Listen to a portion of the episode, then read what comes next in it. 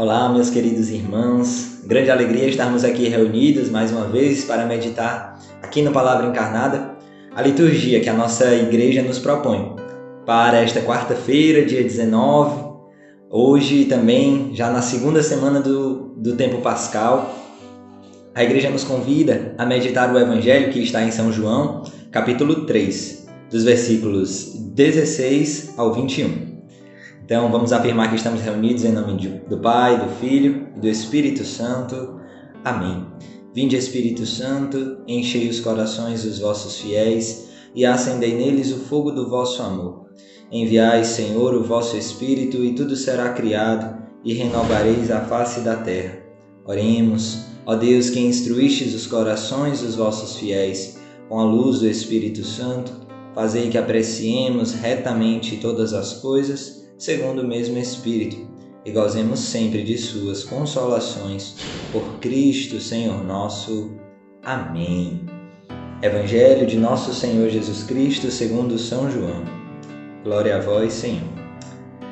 De tal modo, Deus amou o mundo, que deu o seu Filho unigênito, para que todo que nele crer não pereça, mas tenha a vida eterna. Pois Deus enviou o seu Filho ao mundo, não para condenar o mundo, mas para que o mundo seja salvo por meio dele.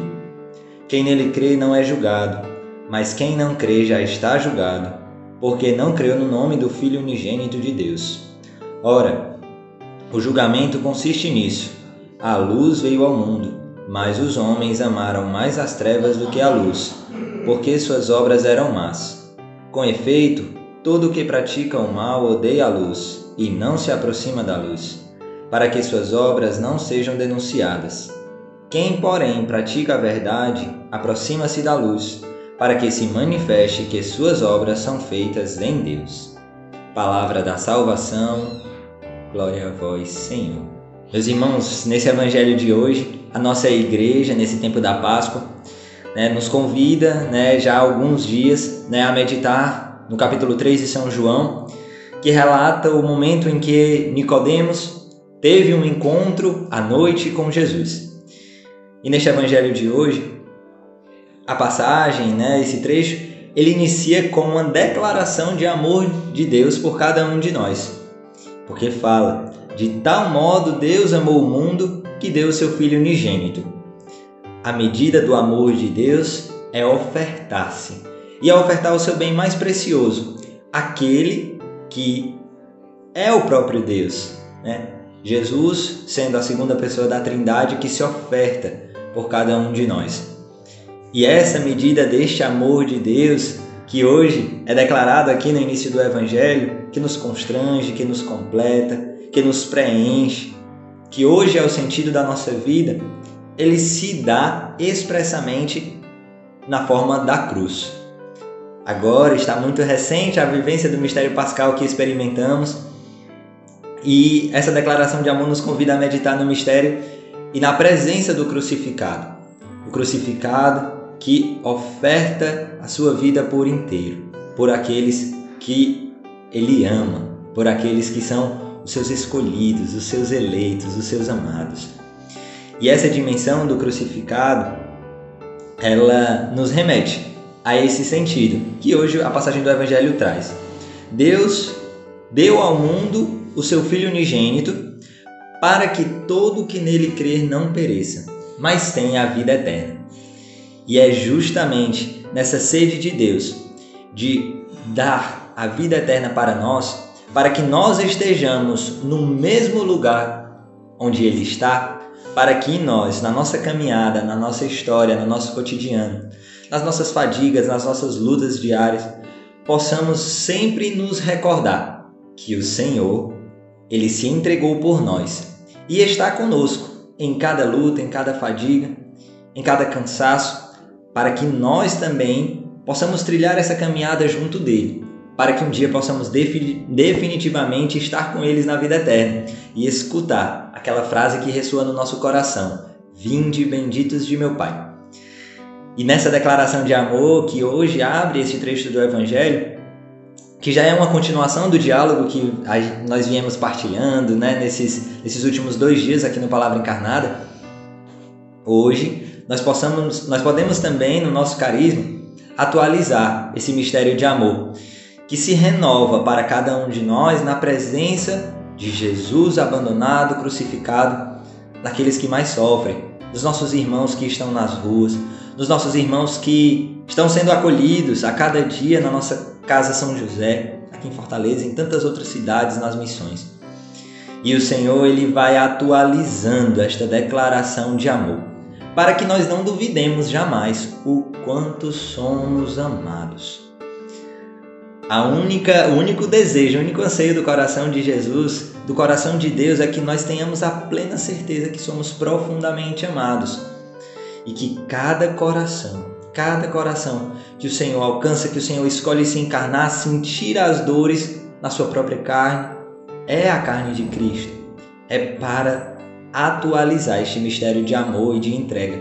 Esta declaração de amor que não se resume somente em palavras, mas se resume num ato concreto de amor, de doação, de oferta.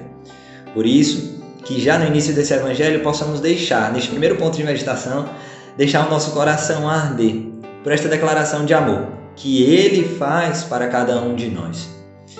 E que esta declaração ela possa hoje também nos lembrar que a caminhada com Cristo, ela é uma caminhada sim de decisão, mas Cristo, ele veio por mim, veio por você, por cada um de nós, com um único objetivo, e que o Evangelho de hoje deixa muito claro. Deus enviou seu Filho ao mundo, não para condenar, mas para que o mundo seja salvo por meio dele. Esse é o verdadeiro sentido. Às vezes, o nosso pensamento, o nosso coração passa por momentos de angústia e tribulação e até duvida da profundidade e da radicalidade do amor de Deus. Mas hoje a palavra vem nos lembrar que esse é o verdadeiro e único sentido da vinda de Cristo. Não para que nos sintamos e para que não sejamos condenados, mas pelo amor de Cristo, pelo amor de Deus que se atualiza e se renova por cada um de nós diariamente, nós tenhamos a certeza que o caminho de salvação está e continua aberto para cada um de nós. E o Evangelho, na sua continuidade, ele vai deixando muito claro a nossa adesão a este projeto e a, este, a esta via de amor, este derramamento de amor que o Senhor oferta para cada um de nós. E já entrando, já entrando no segundo ponto de meditação, hoje, no versículo 20 do Evangelho de hoje diz: com efeito, todo que pratica o mal odeia a luz e não se aproxima da luz, para que suas obras não sejam denunciadas. O amor de Deus, ele também nos coloca na dimensão de enxergarmos quem somos, caminho que nós estamos percorrendo. O amor de Deus nos deixa livres. O amor de Deus não nos impõe, ele não nos obriga e ele não nos condiciona. O amor de Deus nos deixa livres. E hoje, nesse evangelho também, este segundo ponto de meditação nos leva a pensar como eu, como você, está escolhendo no dia de hoje caminhar. Estamos decidindo caminhar na luz? Estamos decidindo verdadeiramente trilhar esse caminho respondendo ao amor que Deus derrama por cada um de nós? Qual tem sido a nossa escolha? Muitas vezes preferimos caminhar na escuridão. E a escuridão aqui quer dizer tantas vezes o pecado. O pecado que nós praticamos, o pecado que muitas vezes carregamos na nossa história de vida e o pecado que muitas vezes nos paralisa, o pecado que muitas vezes entra no nosso coração e, agindo, causando aquele estrago momentâneo, causa um estrago ainda maior, que é o de permanecer naquela condição e de não nos sentir mais dignos de caminhar na luz. O pecado muitas vezes ele aprisiona, ele acorrenta o nosso coração e nos faz nos sentir indignos. Quantas vezes eu também, você, né, os nossos irmãos aí que estão acolhidos né, nas nossas casas de acolhimento, né, nós partilhamos dessa, desse sentimento, às vezes de indignidade, mas um sentimento que não vem de Deus, um sentimento que é fruto também do pecado, é consequência do pecado, e que muitas vezes quando damos a brecha o maligno ele entra e nos faz nos sentir que devemos caminhar e, e não conseguimos mais sair daquela zona de pecado, não conseguimos sair daquela corrente de pecado. E hoje o Senhor ele nos chama a trilhar esse passo, nos faz esse, nos faz esse convite a caminharmos na luz. E hoje, essa reflexão que já nesse segundo ponto de meditação gostaria de trazer para cada um de nós. Qual caminho nós temos escolhido? Não importa qual onde você está hoje, né? Claro, o pecado ele muitas vezes acontece na nossa vida, mas nós não somos chamados a permanecer nesta situação de morte. Nós não somos chamados a permanecer nessa situação de destruição, mas somos chamados a cada dia ressignificar. É como São João Paulo II falava: o santo não é aquele que nunca cai, mas é aquele que todas as vezes que cai tem a sede, um anseio no coração de se reerguer novamente, pois confia na misericórdia de Deus, confia neste amor de Deus que não condena, mas esse amor de Deus que nos chama constantemente a um recomeço, nos chama constantemente a uma ressurreição. Esse tempo pascal é muito propício partilharmos sobre essa ressurreição, para que nós também, acolhendo essa presença de Jesus, possamos hoje, com cada vez mais radicalidade, nos aproximarmos da luz, deixarmos com que também este último ponto do Evangelho que diz: quem, porém, pratica a verdade aproxima-se da luz, para que se manifeste que suas obras são feitas em Deus. As nossas obras, aquilo que realizamos, aquilo que testemunhamos, devem ser iluminados pela graça de Deus para encontrar esse verdadeiro sentido, esta verdadeira caminhada. Então, que nós, nessa, nesse dia de hoje, possamos assumir este compromisso de realizar as obras de Deus, as obras que nos aproximam da luz, as obras que nos tornam verdadeiramente filhos de Deus, para que as trevas elas se dissipem e se afastem e fujam do nosso coração. Tá bom, meus irmãos?